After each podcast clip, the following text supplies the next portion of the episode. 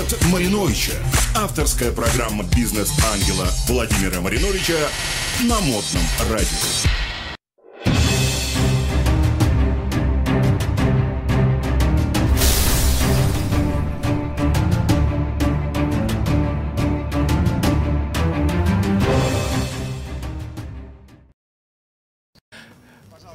Поехали! Здравствуйте, друзья! Каждую пятницу в 14.00 я, Владимир Маринович, э, в 14.00 на Модном радио веду свою авторскую программу «Метод Мариновича». И я приглашаю всегда тех людей, которые в разных областях в жизни Петербурга, а вы знаете, я считаю, что Петербург – это лучший город на Земле, я приглашаю тех людей, которые сделали выдающиеся события в культуре, в искусстве, в спорте, в политике и, конечно, в бизнесе. Это моя вообще вечная тема. И сегодня я хочу вам показать невероятного человека. Я очень благодарен судьбе, что я его нашел. Нашел его практически случайно. Но хотя мой товарищ Аркадий Пикаревский говорит, ничего случайно не бывает. И все приходит вовремя. Итак, друзья, сегодня у меня в эфире Дмитрий Лунин, а, основатель замечательного, я бы сказал, а, культурно-технически мотоциклетно-байкерского невероятного пространства «Гараж-сарай», «Сарай-гараж» на Васильском острове, линия, 10, 10 линия Васильского острова. Дмитрий, здравствуйте. Добрый день. А, друзья, если позволите, я хочу вас немножко посвятить, что это такое. Итак, представьте себе, есть байкеры. Это такие люди, которые ездят на мотоциклах и про которых принято считать, что они такие ужасные, брутальные, пахнут плохо, пьют пиво, и вот все, что там надо делать после пива, делают под каждым углом, ругаются матом, ведут себя похабно, и такие вот прям какие-то невежливые и некультурные вполне себе люди. И знаете что? Это неправда. Потому что когда я начал принимать участие в байкерских слетах, которые делает Игорь Щербаков, а он был у меня э, в программе, э, то я увидел, что это вполне себе люди, которые зарабатывают очень даже приличные деньги, и для которых это э, байкерская жизнь, это способ окунуться в какую-то атмосферу родных людей – родных по духу, родных по ценностям. Вот об этом мы сейчас и поразговариваем, что заставляет человека с космической зарплатой, на которую он может купить, не знаю, там, пол космического корабля, что его заставляет садиться на мотоцикл и вот это вот гнать э, вдаль, в светлую. Дмитрий, что же это такое за эффект? Зачем люди садятся на мотоцикл? Ну, наверное, сложно однозначно сказать, почему люди это делают с древних, в общем-то, времен, да, там с начала века практически, даже с конца, наверное, про, позапрошлого века люди сели на какой-то транспорт, пытались на каких-то там двигателях совершать первые гонки, даже на мотоциклах, даже еще, по сути, мотоциклов не было, уже совершались, э, были соревнования. Соответственно, мотоциклы первые появились, в общем-то, немногие видели, ну, наверное, там кто-то знает, да, что появились первые деревянные мотоциклы. Деревянные мотоциклы, да, с моторами, которые, в общем-то, уже передвигались. И уже с тех времен люди почему-то хотели сесть на два колеса и куда-то поехать. Так же, как люди... И это куда-то мчаться. Да, просто куда как раньше мчаться. на скакунах мчались, теперь на мотоциклах. То есть просто было скучно, да, это делать на четырех колесах. Э, нужно было обязательно сделать два колеса и на них куда-то поехать. Вот. Но в целом, для многого, конечно, многие ну, по-разному вкладывают какие-то свои, наверное, понятия или свои желания. Но для меня это возможность просто отключиться от какого-то, наверное, ну, наружней какой-то суеты, от этого всего. И просто поехать вперед, не думать или думать о чем-то, когда тебе никто не мешает, никто тебе не может там, позвонить, отвлечь или что-то сказать тебе в ухо. Там. То есть ты просто движешься, в общем-то. Ты ну, свободный. Ну, по сути, да, это свобода. Вот это, наверное, вот это свобода, да. Это не то, что там свобода от документов или от закона. Это свобода именно вот ты свободен так, выбрать, свободен в какой просто... точке пространства ты будешь. Да, да, где ты будешь, куда ты поедешь. Э, то есть в целом люди же путешествуют, многие, да, там на машинах ряд, редко кто может себе такое позволить. Люди на мотоциклах может действительно завернуть в любое место, заехать куда-то, уехать. То есть тебя везде примут. Это... Когда вы в первый раз в жизни сели на мотоцикл? Вот это очень давно, это детство э, далекое. У меня, да. Что, меня... как всегда, это у, соседей, у соседа нет, Коли. Нет. Э, помните, был ЗИД-2, такой то ли, то ли велосипед, ну, короче, с моторчиком. Ну, с педальками там, да, да. много всякой разной было техники. Нет, меня как-то Бог уберег от этого я сразу получил себе в наследство... Яву. А, тоже нет, ковровец э, К-175, э, да, замечательный мотоцикл, который, в общем-то, я в детском возрасте, я уже там, сейчас сложно сказать, ну, 8, наверное, 8-9 лет мне было, я его по деревне там по песку толкал все лето, в общем-то, потому что он не заводился, у него постоянно отвалился кикстартер, в общем-то, мы его там приваривали с отцом. Но это все тщетно, в общем-то, поэтому заводился он только с толкача, а так как люди, ребята, велосипеда у меня не было, не знаю почему тогда в деревне. Вот, очень странно, но большая деревня, велосипеда не было. Но зато был мотоцикл, и я там пытался гнаться за друзьями, за своими, за сверстниками. У кого-то там была Макака, это, это Минск, вот, у кого-то там еще какие-то мотоциклы были. Ну, в основном, конечно, такие легкие, а ковровец, это, конечно, солидная техника. Ну, вот, а потом э, у моего дяди была Ява, то есть сначала умер... Какой красивый мотоцикл. Да, да, старушка, это просто да, шикарный мотоцикл, в общем-то, ну, с ней какие-то там были проблемы, я уже сейчас не могу вспомнить, но, в общем-то, я на ней недолгое время тоже проехался, потом, в общем-то, в итоге она сломалась в какой-то год, я просто приехал, по-моему, мне было вот как раз лет 10, и получилось так, что оба мотоцикла никуда не ехали, не заводились, в общем-то, и я из двух просто собрал один. Я не знаю, как это получилось, это было, конечно, меня просто... И оно ездило? Я, и оно ездило, то есть как-то там не подходило сначала одно, не подходило другое, в итоге, в общем-то, у меня получилось, что я на ковровец поставил э, перья просто от Явы, там, со спидометром, со, с ручкой, потому что просто, ну, тросик газа не подходил карбюратор. В общем, как-то она ездила там, конечно, Сложно назвать это название. Знаете что, друзья, вот вы сейчас слушаете Дмитрия Лунина, и вы думаете, что, ну, Маринович взял, пригласил какого-то технического этого фрика, который там из двух разных мотоциклов делает один, потом это все как-то должно ехать, и оно то ли едет, то ли не едет. А могу вам сказать, что в нашем третьем блоке э, для вас будет очень интересная информация о вполне себе, э, я считаю, большом культурном событии, которое Дмитрий в Петербурге организует. Надеюсь, я вас заинтриговал. Возвращаемся к мотоциклам. Дмитрий, ну, как думаете, почему у меня нет мотоцикла?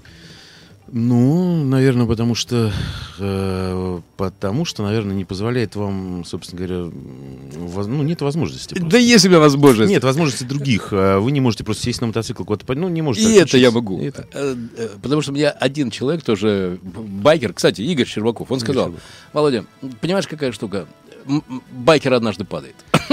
Все байкеры однажды падают.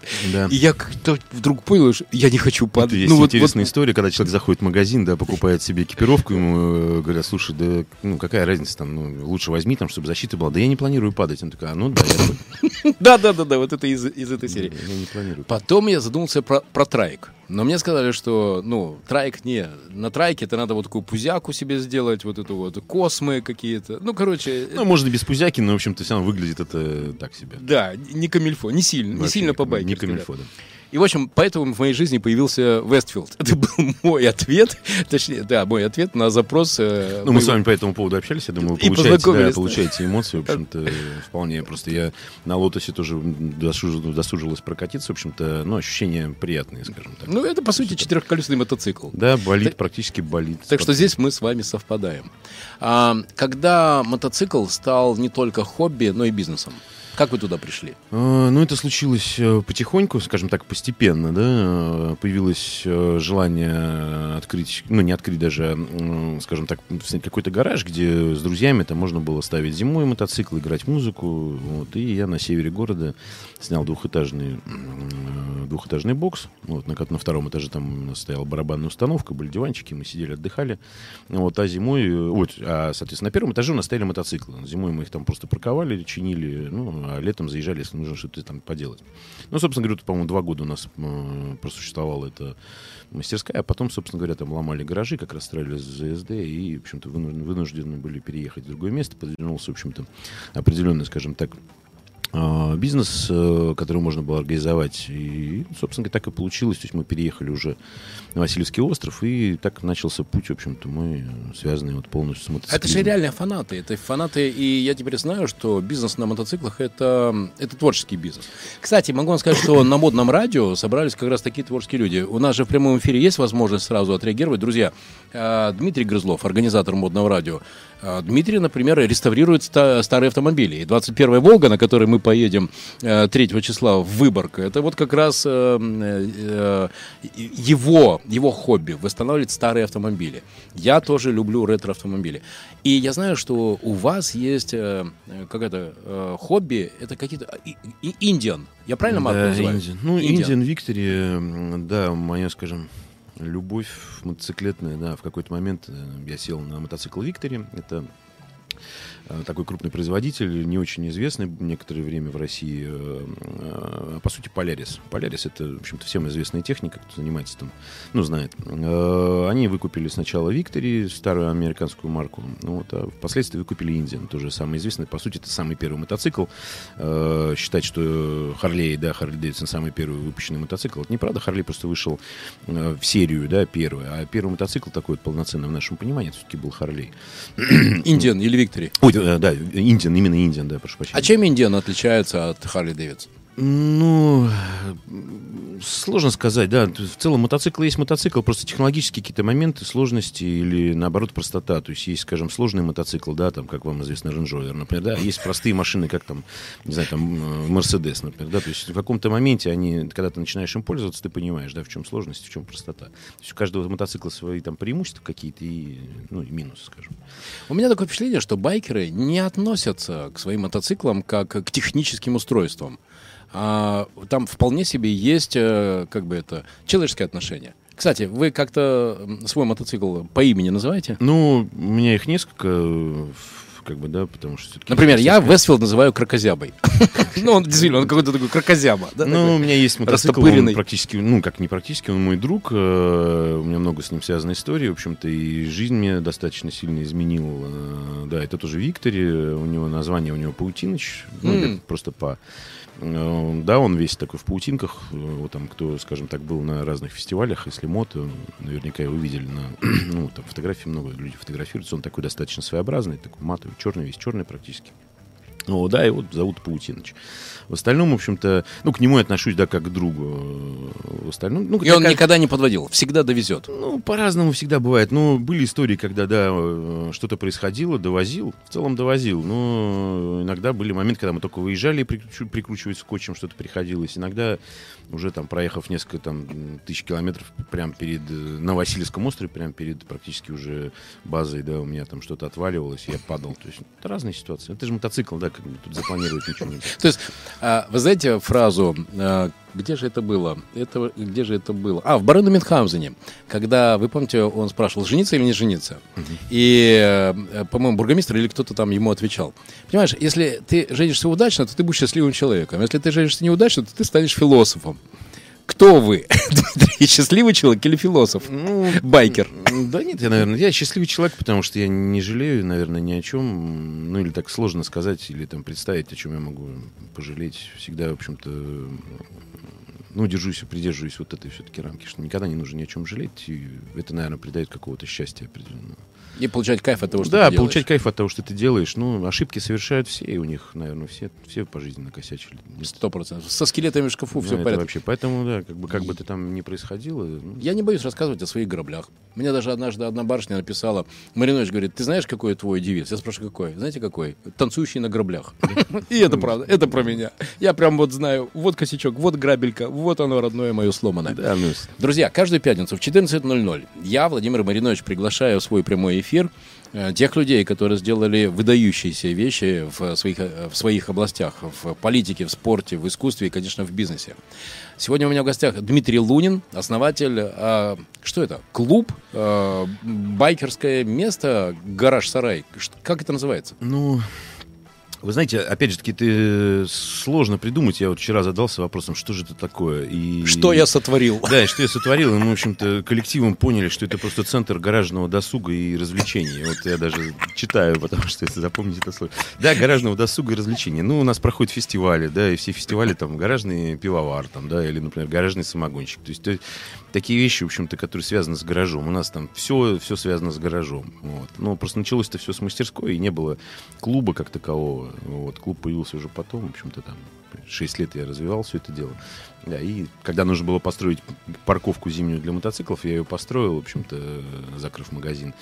Вот, я ее построил, а потом оказалось, что Сначала пришел один, говорит, ой, тут у меня есть оборудование, второй пришел, там, давай музыку поиграем. В итоге, в общем, построили сцену, и на сегодняшний день один из, в общем-то, ну, скажем так, небольших площадок известных. Центр гаражного досуга. Да, гаражного досуга. И, и, и, это, это просто фантастика. Друзья, чтобы вы знали, в прошлую среду в этом центре гаражного досуга выступала, внимание, Татьяна Буланова.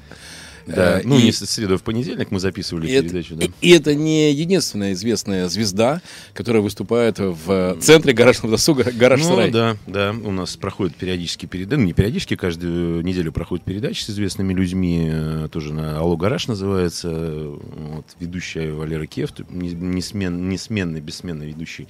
Валерий Кефт — это театр лицедеи, э, да, еще ученик Полунина, наверняка кто-то помнит Осисяй. Ой, вообще А, фантастика. Да, да, да, это как раз вот э, это та плеяда, в общем-то, известных клоунов. Вот. Он уехал потом в, э, в театр э, известный, постоянно забываю его название. Мировой, да, там театр, потом вспомню, может быть, скажу. Вот сейчас вернулся, и мы, соответственно, вот э, общаемся, дружим, и сделали такую передачу, да, приходят разные музыканты, актеры. Э, Был у нас Ургант Андрей, Татьяна Буланова, 8 числа Гальцев будет. А что это? это? Что же это больше? Это бизнес или это клуб, хобби, настроение? Ну, без денег, естественно, никуда. Э, Но в целом это, да, это хобби. То есть я как-то получилось, что все-таки, да, я живу, я, прихожу с утра, я ухожу только, по сути, только ночевать, э, завтрак, обед. То есть мы даже перестали уже дома, у нас нет, по сути, ни продуктов, ничего. Все. Друзья, давайте так, чтобы вы понимали, что я видел своими глазами, потому что я всегда приглашаю только тех людей, вот, про которых знаю. Значит, э, у, у Дмитрия замечательная красавица жена. И вот я однажды приезжаю, и что вы думаете, жена на своем красивом э, перламутрово-жемчужном автомобиле, вполне себе красивой марки, открывает багажник, и Дмитрий из этого багажника достает коробку с какими-то там, соответственно, я так понимаю, запчастями или что-то в этом роде. То есть, я так понимаю, у вас там все пределы Ну, в целом, да. все, все пределы, все. Я вам, э, знаете что, друзья, я впечатлен. Потому что это нифига, это не мастерская, где замасленными руками какие-то люди делают там какие-то почин каких-то бензо, бензопроводов. Это действительно место, где собираются увлеченные люди. И вот в одном месте собрать и починку мотоцикла, и посмотреть э, классный концерт. Это древняя история, на самом деле. Я расскажу просто. Давайте. У нас есть общий знакомый, такой Вадик Варенцов, э, мой да, да, давний приятель. Очень известный Ну, петербургский предприниматель. Да, и мы с ним знакомы тоже там, ну, уже десяток, наверное, лет. э, Вот. И как-то так, меня таких знакомых, друзей э, достаточно много. И каждый раз, когда я там еще с детства, я работаю что, 16, по-моему, 17 лет, вот, каждый раз какой-то человек появлялся в моей жизни и, соответственно, э, дал какой-то толчок или какую-то эмоцию, которую мне, в общем-то, хотелось реализовать, да, в своей жизни, да, кто-то там, у одного из первый, там, первый, скажем так, человек, который купил дорогие часы, это был тоже там Вадик, вот, тоже, кстати, Вадик, да, я когда спросил, говорю, слушай, а чем ты, ну, занимаешься? Он такой, ну, у нас стоянки, да, и то есть я такой, ну, классно, стоянки, это же классно, по городу стоянки, потом, как бы, следующий человек там открыл еще какое-то агентство, там, и то есть вот каждый человек приносил что-то новое, я для себя отмечал какие-то, скажем так, бизнесы, которые, да, там, в тот момент и сейчас до сих пор ну, могут приносить э, ну, какую-то прибыль, да, или э, люди живут, в общем-то, и наслаждаются жизнью. То есть, ну, хорошее, любимое дело. И Вадик один такой из последних людей, который, собственно говоря, э, да, там, когда я увидел и узнал, что сколько у него там гостиниц, то есть у него же большой просто объем, да, гостиницы. Я тоже так по, по чистому, по белому завидовал, думаю, надо. Он даже как-то так, мы были разговоры, там, давай тоже. Ну, я недвижимостью занимался давно, уже еще там в 90-х годах, поэтому как бы так я к этому отношусь с усталостью.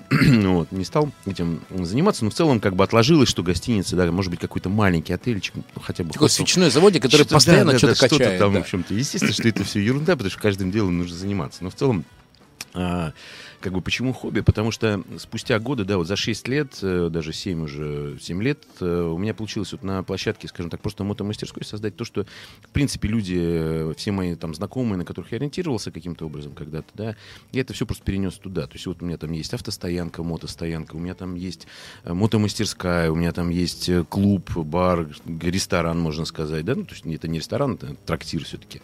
Ну вот, в какой-то момент я, значит... Но с очень вкусным омлетом. Да, и с омлетом, да, и у нас очень вкусная шауха.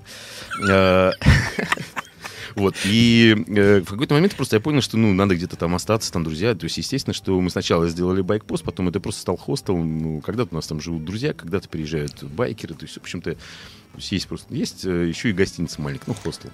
Управление продуктом, давайте теперь уже профессиональные вопросы. Управление продуктом происходит как-то спонтанно или у вас есть выстроенная стратегия, что ваш формат это двоеточие. Здесь ремонтируем, здесь отдыхаем, здесь танцуем, здесь поем, здесь кофе пьем, а здесь на солнышке загораем. Ну, естественно, есть рамки, да, потому что сотрудники, ну, то есть у нас э, все-таки должны быть какие-то, да, соблюдаться какие-то правила. Вот они, естественно, есть для сотрудников. Вот, но в целом, в общем-то, сложно разделить э, и как-то разграничить все, да и не вижу я в этом смысла. Да? То есть, ну, у нас э, много там механиков, они, естественно, постоянно находятся ну, в мастерской, точно так же приходят покушать.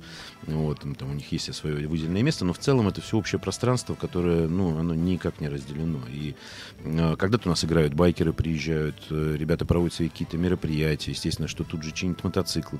Это, ну, я даже не пытаюсь это разделить. Просто есть какие-то некие правила, скажем так, приличия, да, для сотрудников. В общем, это, это чистой воды постоянно действующий эксперимент. Вы пробуете, добавляете. Если что-то не заходит, то это просто Ну, в целом, да. То есть не приживается. Мотоциклы не заезжают в зал, а да. гости не заходят в мастерскую. Да, да, да, да, да. В принципе, два правила, все остальное, в общем-то. Про команду. Мой любимый вопрос про команду. А, у вас уникальные люди. Значит, друзья, давайте так, чтобы, чтобы у вас было понимание. У, э, парень Дмитрий, который занимается моими крокозябами, я думал, что, ну да, вот, вот он электрик, вот он такой скрупулезный, все. Вот он взял очень сложный мой аппарат 77 -го года выпуска GT Э, и, и все, выстрелил зажигание, все, обороты не гуляют. Ну, прям я доволен очень. Не глохнет машина, погонять на ней можно. Может быть, кто-то видел меня, такой человек-молния. Так это, это я, вот когда по ЗСД. Дмитрий. А потом я узнаю, что он, оказывается, член музыкальной группы. И он э, там ждет концерты до часу, до двух ночи. Он музыкант. А потом вот он приходит и работает. Ну, э, не совсем так, я поправлю, да. Он, не то чтобы он, он, он музыкант, да, он занимается музыкой, но он звукорежиссер очень талантливый, да. Да. Очень талантливый человек, знает, в общем-то, ну, много его знает. Как вы находите таких людей, которые вот талантливый звукорежиссер, музыкант, и вот он денежку зарабатывает э, электриком в сарай гараже? Ну, человек, человек с руками, человек очень, с, э, скажем так, с огромным знанием, вот он ну, пытливый ум у него, то есть он изучает очень много вещей, копается в интернете, очень много времени на это тратит. Ну, соответственно, ну, ему это интересно, поэтому есть возможность всегда, конечно, когда нет концертов, он подзарабатывает работает, да, электриком. Ну, да не просто электрик, то есть это человек, ну, специалист высокого, скажем так, уровня, да, который может решать Подтверждаю. какие-то, какие-то да, вопросы глобальные. то есть много чего он интересного у нас сделал. Вот, и по мастерской, и, по мотоциклам, собственно говоря. А, а как вам удается таких людей, а, находить, а, б, удерживать? Я, когда меня спрашивают, э, я отвечаю так. На самом деле, часто самое интересное проходит всегда само по себе, ну, мне так кажется, не знаю, или, может быть, может, я ошибаюсь, но в моей жизни так. Были такие моменты, когда просто кто-то стучался в окошко и заходил. И оказывалось, что это правильный человек. Да, бывают такие. Ну, часто это часто. Просто я, я как бы людей, ну, скажем так, я не отталкиваю людей, да, приходят люди, я всегда мне спрашивают, Дим, ну, человек, ты его не знаешь, кто такой зашел, там, как бы, я говорю, ну, я говорю, я же вижу, мне кажется, что он, ну, он честный, если он украдет, это будет на его совести. То есть это же его совесть. Ух ты. А можете тогда перечислить там пять правил э, Дмитрия Лунина а, в отношениях с командой, в отношениях с сотрудниками? Итак, первое. Априори подозреваю, что все честные. Да. Второе. Второе... Сложно. А попробуйте. Сложно. Ну, второе правило нужно слушать. Угу. То есть руководителя нужно слушать, даже если ты не прав. Угу. То есть если, скажем так, есть какие-то сомнения... Руководителя или сотрудника? Нет, руководителя нужно слушать всегда. Угу. Тем, более, тем более собственника. Угу. Третье правило – ошибки, ошибки сотрудников – это ошибки сотрудников, они ведут к, скажем так, проблемам. Да? Да. Ошибки собственника, за, за, за ошибки собственника отвечает сам собственник. Угу. То есть он вправе когда-то да, там, накосячить, что-то сделать не так. Э, это его жизнь, это его бизнес. И он всем своим отвечает. Да, отвечает, да. То есть э, сотрудники, соответственно, они не вправе. Ну, как бы понятно, что ошибаются, опять же таки, все. Но, в общем-то, я достаточно часто об этом говорю, что я могу себе позволить что-то сделать или кого-то, там, не знаю, грубо даже послать, да, и mm-hmm. выгнать кого-то на улицу. Ну, вот, если я считаю, что человек ведет себя некорректно или как-то там, ну, разные ситуации происходят. Да. Да, или могу отказать клиенту какому-то. вот. Сотрудники, естественно, должны как-то все-таки лояльно относиться, искать подходы и ну, это, наверное, четвертый, пятый уже. Наверное. А знаете, что вы описываете? А, вы описываете себя как дирижера. вам не, вот сейчас не приходило в голову? Вы же, по сути, описываете настройки вот музыкантов, которые играют в вашем оркестре. Ну, то, что сейчас сложно, в чем, в общем-то, основные сложности, да, это ручное управление просто бизнесом. То, чего я пытаюсь как-то потихоньку отойти, но пока тяжело. Про клиентов вы упомянули, то есть, оказывается, не все клиенты ваши. То есть э, есть люди, которых вы, прости, но я не могу тебе помочь. Что, правда? Ну, есть, да. То есть человек тебе пришел с работой, готов денежку заплатить, а вы ему, не, я, я не могу тебе помочь. А какими должны быть эти люди, чтобы им отказали и вы сказали? Ну, тут чисто, наверное, просто больше, ну, скажем так, какой-то человеческий фактор. Люди, которые просто, ну, с первого раза, опять же таки, да, там, со второго раза что-то, ну, не понимают, да. То есть есть музыканты, которые просто у нас не играют по определенным причинам. Есть, э, ну, есть клиенты, которые не заходят. То есть я в целом не отворачиваюсь от людей, я просто, ну, это как бы, да, в жизни я наверняка встречусь, пообщаюсь с человеком, ну, как клиент просто, ну, собственно говоря, нет и все. Вы знаете, как мне было, друзья, важно, потому что у меня, когда возникла одна проблема, и у меня мой а, очередной красавчик встал, а как вы понимаете, когда машинам под 50 лет, они бывает встают, и часто бывает такое. И когда я Дмитрию позвонил, я просто нашел в Яндексе, а, и, и Дмитрий позвонил, и он сам, владелец компании, приехал и помог мне решить эту задачу. Это был для меня огромный сигнал, потому что я это в первый раз, знаете, когда увидел, сейчас вам скажу, в 97-98 году я был в Милане в одном из лучших ресторанов. И когда мы сидели с, с людьми из Мартини, я к ним приехал на переговоры, а, и, и я увидел, что ходит между столиками дядечка в этом, как он называется, в, как это, вот это которое... В Робе. В, да. И толкает тележку, и вот он останавливается, здесь кусочек сыра нарежет, вот здесь вот оливковое масло с перчиком кому-то предложит, вот здесь вот чабату отломает, понимаешь, да? И я говорю спасибо. Все, а он зашел, откуда вы, из России. Мы поболтали, я там что мог как-то изобразил, Дольче Вита, Гуд, ну, в общем, все понятно. А потом мне говорят, а это хозяин. А это хозяин, а это один из лучших ресторанов Милана был. То есть вот эта вот э, практика непосредственной работы с клиентами, я тогда это в первый раз увидел. А здесь потом я это увидел в пробке у Арама. Вот. И он то же самое, когда открывалась пробка в 90, по-моему, 8 или 2000 он сам лично ходил и общался с каждым гостем, каждого обслуживал. Да нет, пробка пораньше, по-моему, 90 Ну, 98 96 наверное, 96 потому что 90, я занимался как раз тогда вот... Не-не, э, точно знаю. Да? 98 99 вот где-то здесь. Вот готов ну, на ящик ну, воды. может быть. Да.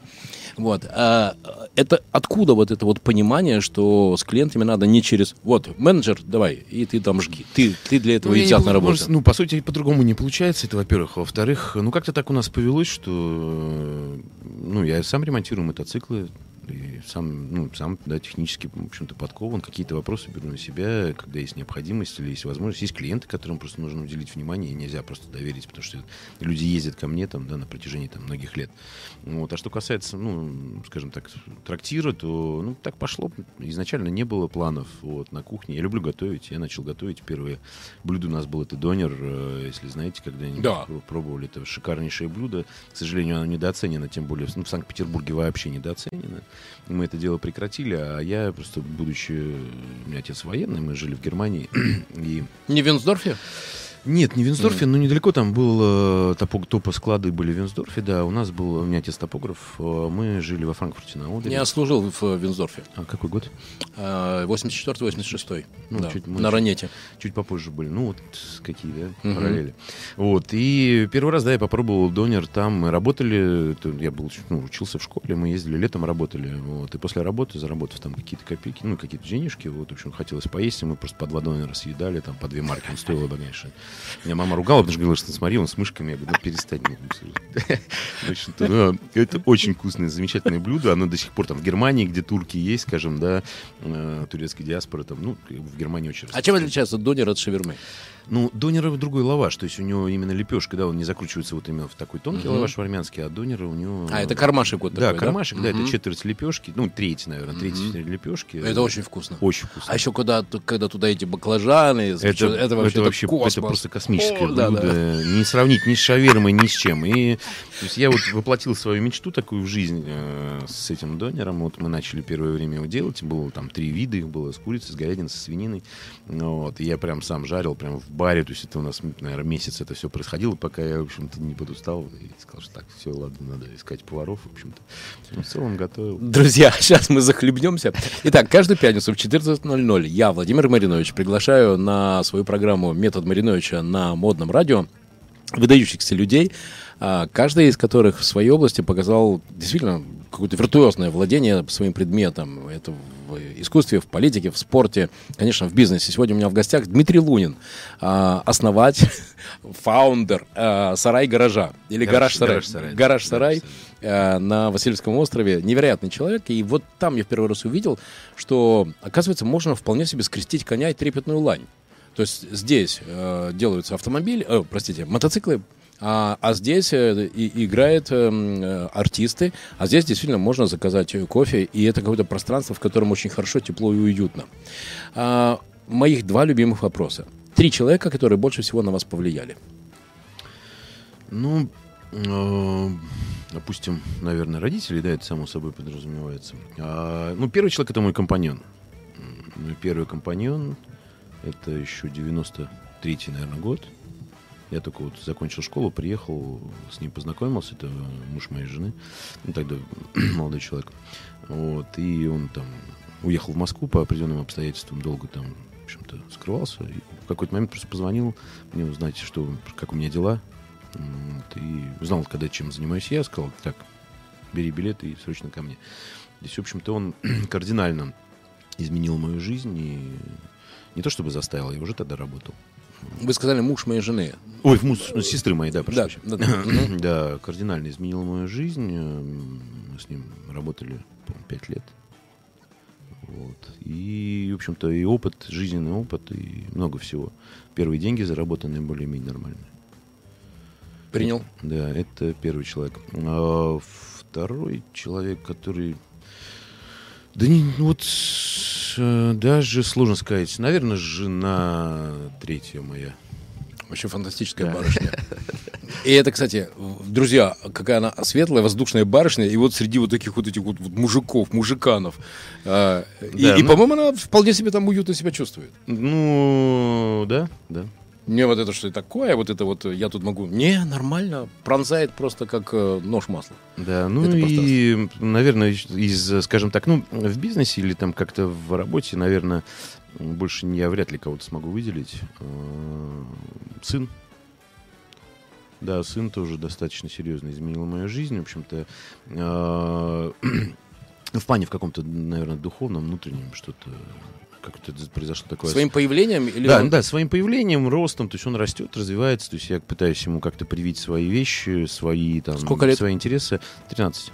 Ну, Вот свои интересы, но, честно говоря, вот как бы как раз этим он меня и меняет тем, что... Вы играете в гольф? Ну, чуть-чуть. А знаете что? Давайте-ка я с, с моим Александром Владимировичем 5,5, да вас с вашим сыном, давайте сыграем э, Ну, в, в гольф. думаю, Хорошо? да, вот в Зельмичной поляне или, или в горках. Хорошо? С меня тогда организовать э, игру Хорошо, в гольф. Сделаем такой семейный турнир. Хорошо. Три книги, которые на вас больше всего повлияли. Ну, с книгами у меня сложно, на самом деле сложно, но, честно говоря, э, если... Я могу выделить две книги, которые действительно стали для меня, э, ну, как которые, собственно говоря, вспоминаю, когда разговор заходит о книгах. Первое, как бы это было не смешно, это «Приключения мура- муравья Ферды». Э, Да, это уникальная книга, она просто ну, обычная детская книжка. Я не знаю, откуда достала ее мама. Э, Ну, это как я, конечно же, шучу, да, но в целом это все равно очень увлекательно, потому что никто эту книгу не знает. Откуда она достала, это, это какой-то из э, стран, наших стран социалистического лагеря.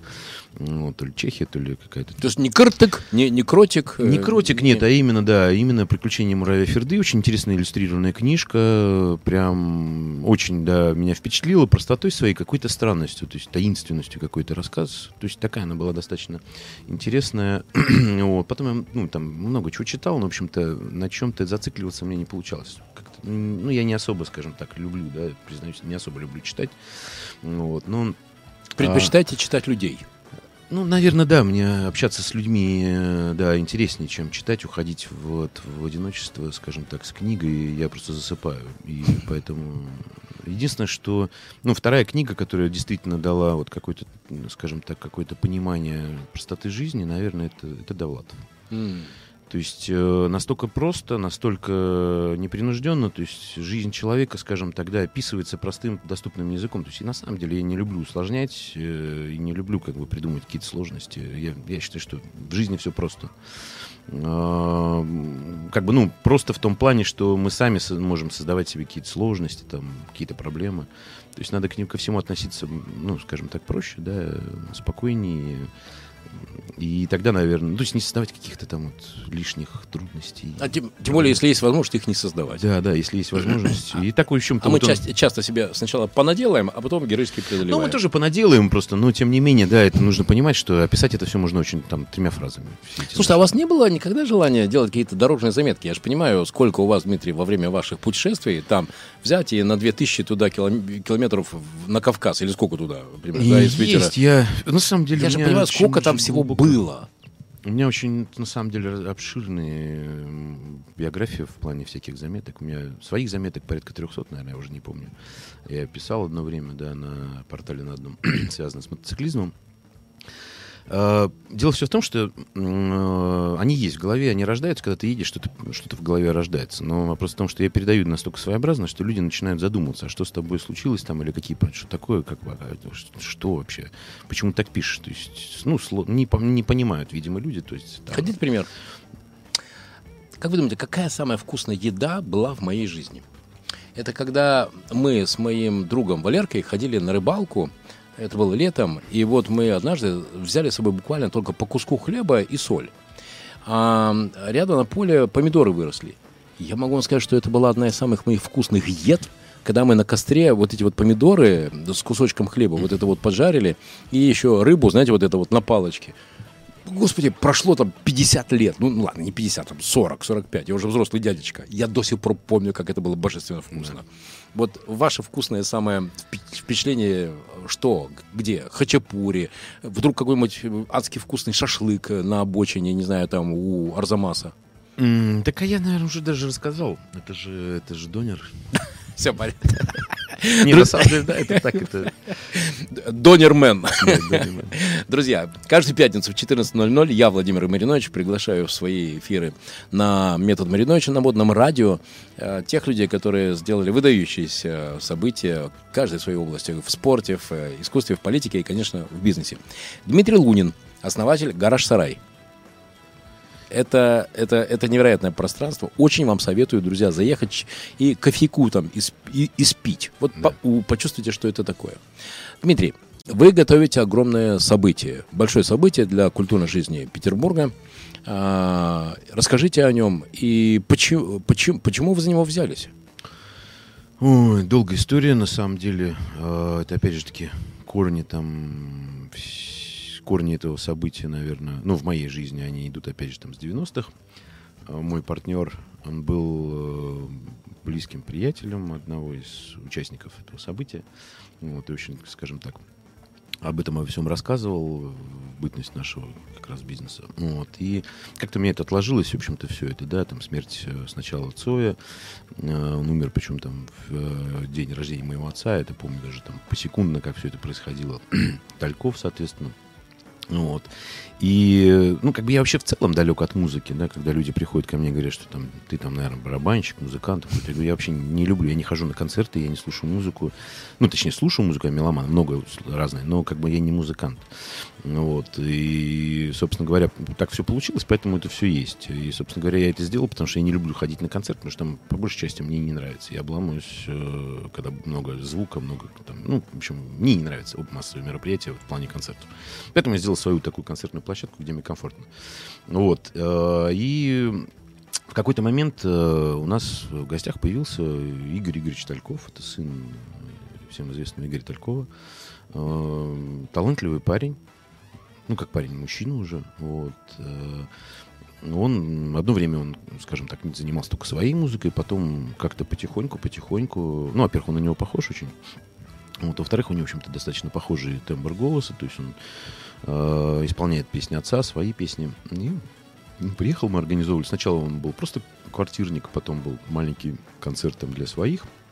И мы задумали сделать концерт, собственно говоря, его. Вот сделали концерт полноценный, э, точно забит был полный зал. Вот, э, опять же таки было интервью проведено с ним. И как-то в какой-то момент, в общем-то, мы сидели, общались, и он рассказал о том, что он каждый год 6 октября он приезжает к юбилейному. Зал он, естественно, там собрать не может, ничего не делает. Он просто 6 октября каждый год выступает просто на улице около юбилейного. Они делают импровизированную сцену, там собираются поклонники. Э, Талькова. Ну, собственно говоря, я говорю, такая 30 лет, надо как-то, может быть, уже что-то сделать и заехать вовнутрь. Ну, в общем-то, концерты были, он выступал на 25 лет тишины э, в Санкт-Петербурге, то есть, ну, выступал на концертах, вот. Ну, в общем-то, как-то эта идея так закралась в голову. И все, и, а я считаю, что нет ничего невозможного. Много вещей, которые я в своей жизни делал, случайно вот так вот появлялись, и я шел просто пробивая, ломая там стены, преграды какие-то, и это происходило. Поэтому, в общем, сказал, давай, давай сделаем. Что нам мешает? Что нужно там? Ну вот все, мы начали три месяца, четыре месяца назад мы начали, собственно говоря, сейчас на финишной прямой продаются билеты. Если не секрет, какой бюджет события? Ну, уже на сегодняшний день переваливает там за 8 миллионов. Угу. И билеты покрывают большую часть. Ну, ищите сейчас спонсоров ищете? Э, да, ищем спонсоров и меценатов. В общем-то, мы готовы на любую посильную помощь. Э, естественно, что тяжело сейчас. С учетом, как бы, естественно, мы рассчитывали на да, какую-то небольшую спонсорскую помощь, потому что сейчас, ну, такие времена, да, люди не спонсируют мероприятия. Вот. И на продаже билетов. Но с билетами они продаются, да, но не в том формате, в общем-то. Обычно там за две недели, сейчас за три недели до концерта основная масса билетов продается. Поэтому, конечно, в таком тяжелом состоянии. Ну, идем, идем, идем. А, вы знаете, с 3 по 5 э, здесь уже был Игорь Щербаков, он тоже анонсировал байкерский слет э, с 3 по 5 да, в Выборге. Да. Ну, прекрасный человек, я всем советую обязательно посетить. Это будет невероятно красиво. Игорь Щербаков. Вы, кстати, приедете? Душа, да. Душа. Сможете приехать? Я, мы уже, да, разговаривали, я постараюсь обязательно приехать, потому что действительно такое событие. Давайте сделаем так. Я там буду помогать модерировать, э, как всегда, uh-huh. бизнес-тусовку, там будет бизнес-мероприятие. Uh-huh Э, под эгидой э, губернатора Ленинградской области Дрозденко. Угу. И там соберутся предприниматели Ленинградской области. А, я поговорю с Игорем, чтобы дать вам возможность пообщаться с ними, чтобы тоже действительно там сделать какой-то анонс и какое-то приглашение к сотрудничеству по этому концерту. Mm, вам ок? Да, да, было бы здорово. Да, да, окей, супер. Кто там будет в этом концерте принимать участие? Ну, на сегодняшний день уже, скажем так, большая группа артистов согласились э, как советской эстрады, так и российской. Сруханов Игорь будет, Глызин, Э, будет э, Михаил Боярский э, обещал, да, обязательно быть. Потом из, скажем так, того, кого сейчас просто могу назвать, это Мара, это уже наши, ну, российские, да, уже певцы Мара, Самойлов. Mm. Ну, как бы сейчас ведутся переговоры, но в целом, да. Седьмая раса, это для тех, кто, скажем так, немного помоложе. Ну, кто еще? Татьяна Буланова, мы с ней по этому поводу тоже переговоры ведем. Ну, так получилось, что я знаю, я ведь сюда еще и приглашал uh-huh. известных рэп-исполнителей uh-huh. Петербурга. Интересуют меня такие люди. Вот, вот те люди, которые делают необычные вещи. Познакомить вас с рэперами. Ну да, интересно было бы, конечно. Толковые ребята, которые действительно делают очень классный, суперический современный рэп. И, э, и окей, все, вы знаете... Ну, не... На самом деле задача, я почему э, так, в общем-то, легко соглашаюсь, да, потому что э, ну, поклонники Игоря Талькова, да, это люди, ну, я понимаю, кто это, да, это люди там за 30, скажем так, 35, это, ну, там, уже, скажем так, молодежь, мало кто знает Талькова, хотя человек, ну, принес музыку очень много, для, во всяком случае. А я вас познакомлю тогда с Владом Валовым. Bad Balance. Пожалуйста. Mm-hmm. Вот это, вот этот 35 плюс, вот прям ну, ложится. Ну, вот я как раз и говорю о том, что хочется все-таки, чтобы молодежь, э, да, потому что Цоя, Цоя слушают, он на современность перенесен, но очень легко, прям, да. прям вообще как влитой. Каждую песню слушаешь и думаешь, как же так возможно было. Кукушка моя любимая. Да, с Тальковым, конечно, посложнее. Все-таки то время, оно отражало именно те, те проблемы, вот. И молодежь его, ну, то есть он так подзабыт, скажем так, или даже не знаком молодежи, и хотелось бы все-таки возродить немножко, да, чтобы молодые исполнители могли, э, скажем, для своей аудитории, да, что-то спеть, и тогда, возможно, как-то молодежь подтянется немножко. Думаю, что его песня про Россию, она актуальна. Да. Абсолютно. Да. да, и причем есть песня, ну, Россия, да, это, скажем так, немножко приоткрою завесы в планах, да, это финальная песня, которая, собственно говоря, будоражит, на самом деле, многих. 6 а, октября. Да, 6 октября. В Октябрьском. В, октяб... в как, юбилейном. Как, нет, в юбилейном. Как найти, как найти Ну, самый простой информацию, вариант это просто концерт. В интернете заходите, концерт э, памяти Игоря Талькова, и все там на первых местах будет сайт, будет группа ВКонтакте. э, То есть, в принципе, в сетях все есть. Так что welcome, приглашаем, будем рады видеть всех. И концерт это, это не просто концерт будет, это все-таки 30 лет, это место, скажем так, трагичное, да, э, для самого, в общем-то, Игоря. Вот, и мы не хотим делать просто концерт, мы хотим почтить действительно память великого человека, великого музыканта. Это будет мемориал? целое представление, целое представление, да, в котором участвует много и разных исполнителей и э, много театральных э, звезд, э, всяких коллективов, которые будут нам помогать. Сейчас прорисовывается 3D-маппинг, это 3D-визуализация, то есть там много будет разных эффектов. То есть будет хорошая прям программа. Я слушаю и вот о чем думаю. Господи, Дмитрий, если бы у меня было столько золотых дублонов, сколько раз я слышал про, э, про то, что кризис, что ничего невозможно делать, что э, нет никаких условий, и вообще все остановилось, и, и жизнь остановилась, и вообще все пропало. И когда я вижу перед собой человека, который думает и о развитии форматов, вспоминаем «Гараж Сарай», и еще пошел в то, чтобы делать э, такой концерт огромный, э, это значит, что у вас пульсирует идея развития. И это что? Это какое-то внутреннее стремление постоянно что-то сотворить необычное? Или это какой-то, опять же, стратегический план? Итак, какой ваш план на второе полугодие 21 или, может быть, на 22 Куда пойдете? Что будете делать? Ну, сейчас э, сложно, достаточно сложно, конечно, говорить, да, о каких-то планах, вот, но они есть, э, то есть надо завершить то, что начато. То есть у меня в планах все-таки расширить э, ту мастерскую, которая есть, э, помогать таким любителям автомобилей небольших, маленьких, да, спортивных, потому что у нас есть на обслуживании просто целый ряд машин, которые именно спортивных каких-то. И которые ждут именно вот такого Да, ручного, просто, да, ручного, ручного отношения, внимания, да. да. потому что ну, сложно, никто же не хочет браться, потому что там много всяких вопросов, вот именно по мотоциклетной теме. Я поэтому То есть- на- навек с вами. И все мои шесть красавчиков.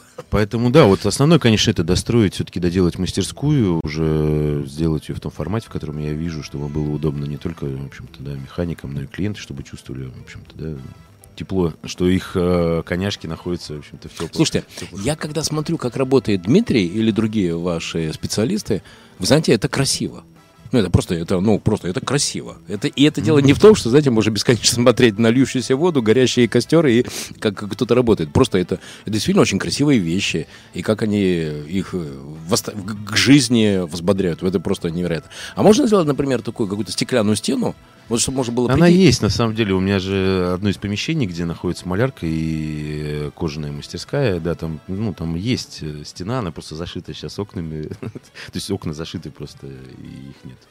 Вот, а в целом это и есть, я планировал, да, что именно так и будет. Будет кожаная мастерская, там будет сидеть человек. Слушайте, а знаете, что можно сделать? Праздник открытого окна. То есть, когда окошко. И, все, и ты, и ты видишь, как твоего красавца... Нет, нет, естественно, что окна это, да, у меня, причем у меня есть даже уже заготовленные окна. То есть, ну, как раз вот этот проект, э, это у меня вот ближайший, скажем так, 21 год, я думаю, что мы реализуем эти вещи, вот. Ну и организация, конечно, каких-то мероприятий давно к этому уже шел. Посмотрим, как у нас, конечно, этот концерт пройдет. Но я думаю, что все будет хорошо. И, в общем-то, и опыт мы получим так сразу, в общем-то, как бы обухом по голове, так можно сказать. Итак, первое. Это работа с э, кастомизацией или, скорее даже точнее, по э, обслуживанию вот таких вот маленьких специальных автомобилей. Да. Гоночных, да, в основном. А второе – это э, сделать шоу из самого процесса ремонта, Да, из да, самого процесса обслуживания э, мотоцикла. Третье – это концерты и вот всякие ивенты Ну, концерты, на, да, на вашей сейчас, концертной ну, сейчас, конечно же, да, это э, концерт Игоря Талькова памяти. Вот. Ну, а дальше у нас уже есть... На самом деле, нет, почему есть мероприятие? Мы сейчас э, занимаемся организацией концерта «Братьев Грим» уже. В «Ласточке» тоже будет 6 октября. А, кстати, вот «Братья Грим», да, тоже они выступают, будут, будут выступать в юбилейном. Вот. э, Недавно мы вот сняли как раз промо-ролик на их выступление. И они выступят у нас, потом будут, собственно говоря, выступать... Ну, отдельно сольный концерт у них будет. Забеги или там заплывы или заезды, как это называется. Вот э, будет ли когда-нибудь от э, Ой, я Д- с, с 10 линии Васильевского острова, не знаю, там этим- 150 байков. и там- Не-не-не, с, этим, с этим мы уже наигрались, это уже все прошло. У нас был один раз забег, когда собралась просто вся десятая линия от Смолянки до Малого проспекта, стояли мотоциклы, приехал ОМОН, перекрыли там пару въездов-выездов, приехал начальник ГАИ такой Ой, ну, в общем-то, не суть. Вот, мы с ним пообщались, постояли там с ребятами, с организацией. Но он понял, что ничего плохого не происходит. И... А, дело все в том, что это э, как бы мы прощались с летом, и это было 30, 30 августа, да, же последний день.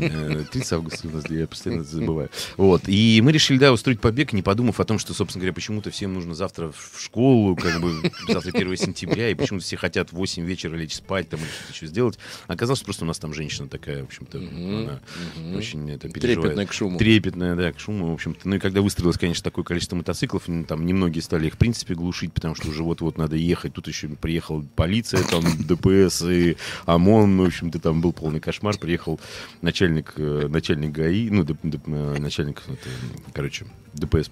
Угу. Вот, в общем, мы его долго уговаривали, чтобы нас все-таки выпустили. В итоге выпускали они нас там по пять мотоциклов. В общем-то, час, наверное, оттуда просто вся эта колонна через светофор, не нарушая правил, как бы они оттуда выезжали. Это, конечно, было вообще... И после этого я сказал, что нет, хватит уже с большими пробегами с нашего адреса, по-моему, достаточно.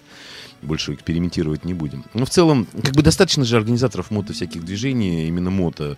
Игорь Щербаков прекраснейший человек, э, сумасшедший вообще просто энергия и замечательный организатор. Он сделал бомбический фестиваль Харли Дейс, который, собственно говоря, ну, пока как бы судьба там его неизвестна, в общем-то, да, ну, по всей видимости, будет после пандемии. Ну, вот сейчас в Выборге это, это уникальное, конечно, событие, которое вот мы проводим. Зачем? Есть люди, которые, собственно говоря, уже в этом нас хватает пока забот. Были ли мысли о том, чтобы создать свою марку э, мотоцикла? Ой, это очень сложный процесс. Например, электро. В нашей, в нашей, ну, есть. По электро, да. Но, наверное, больше такой велосипед. Это все Дима у меня там подначивает. Давай там сделаем. Можно же купить, там все привезти по запчастям, собрать.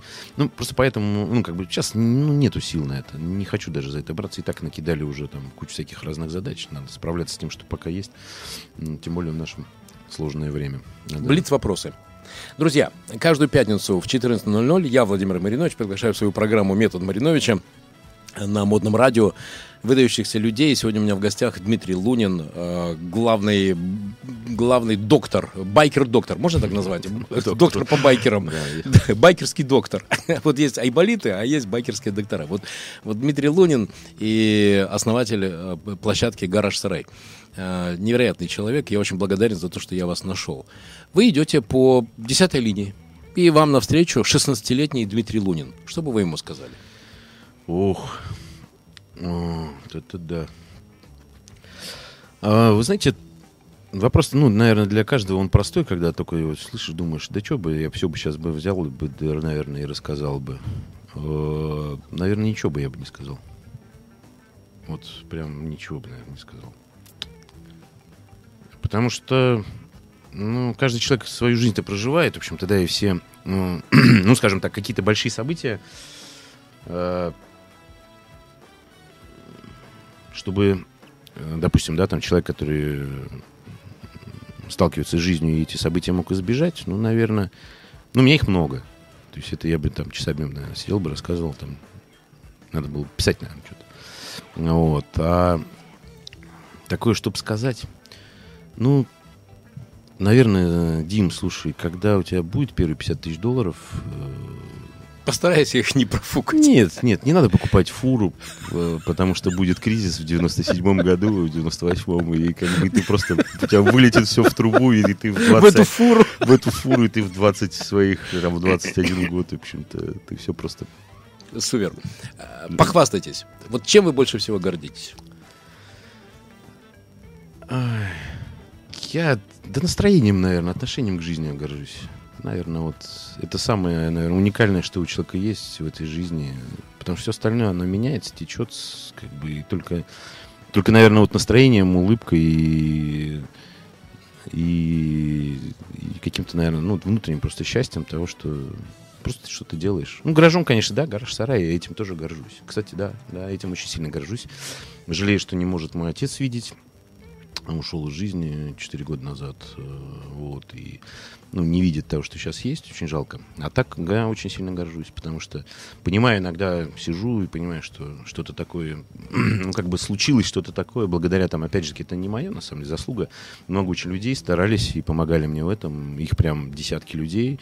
С кем-то мы как бы сейчас общаемся, с кем-то, в принципе, не общаемся по разным причинам, но, тем не менее, люди очень сильно мне помогли, друзья, сотрудники, очень много, ну, друзей, прям люди подарили мне барабанные установки, помогали что-то строить, приносили какие-то из дома там украшения. Ну, то есть все, что вот, скажем так, у нас украшено же, это очень все так, в таком стиле. Интересно, кто не видел, в общем-то, люди обычно заходят так немножко шокированы. Да, я там просто изучал все. Шокированы, да. да. вот, поэтому... Слушайте, сделать э, лампу из вот этого тромбон, или как это называется, вот это, ну, короче, вот эта большая... Да-да-да, это из музея, это из музея, из музея лицедей. Там есть много уникальных, на самом деле, вещей, то есть там прям прям вещи, которые ну, нужно рассматривать. Это экспонат. Это у нас Валерий Кефт как раз занимается, ну, сейчас он уже, да, в роли, в роли такого смотрителя за украшениями, за всякими, за, интер, за интерьером. Дмитрий, у нас осталось 30 секунд.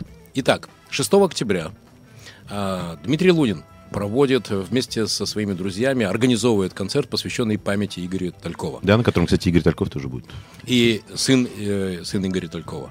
И каждый из вас, друзья, сможет принять участие в этом концерте. И как спонсор, и как, э, и как зритель. Это будет, конечно, невероятное шоу. И те люди, которые уже согласились, Михаил Боярский, и те, с кем вы проводите переговоры, я сам видел. С Татьяной Булановой вы общаетесь. Я уверен, что это будет грандиозное шоу российской музыки, в которой каждый из вас найдет не только ностальгические, но и душевные, романтические нотки, которые, поверьте, и, и меня сегодня тоже обуревали, когда я с вами разговаривал. Потому что, Дмитрий, вроде бы байкеры это такие жесткие, брутальные люди. Петербурге три часа дня.